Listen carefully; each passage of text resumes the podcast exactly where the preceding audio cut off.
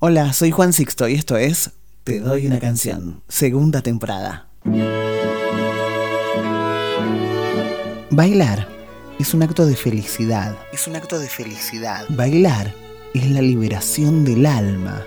Es transformar en movimiento la alegría. Es como canalizar la alegría. No importa si bailas bien o bailas mal, si llevas el ritmo o no. Lo que importa es que puedas traducir tu alegría en movimiento.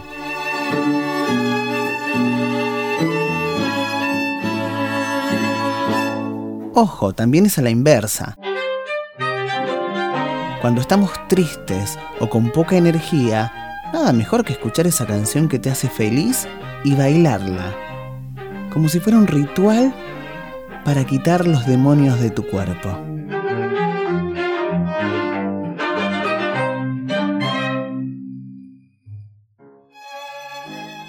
Además, bailar reduce el estrés y la ansiedad, ojo.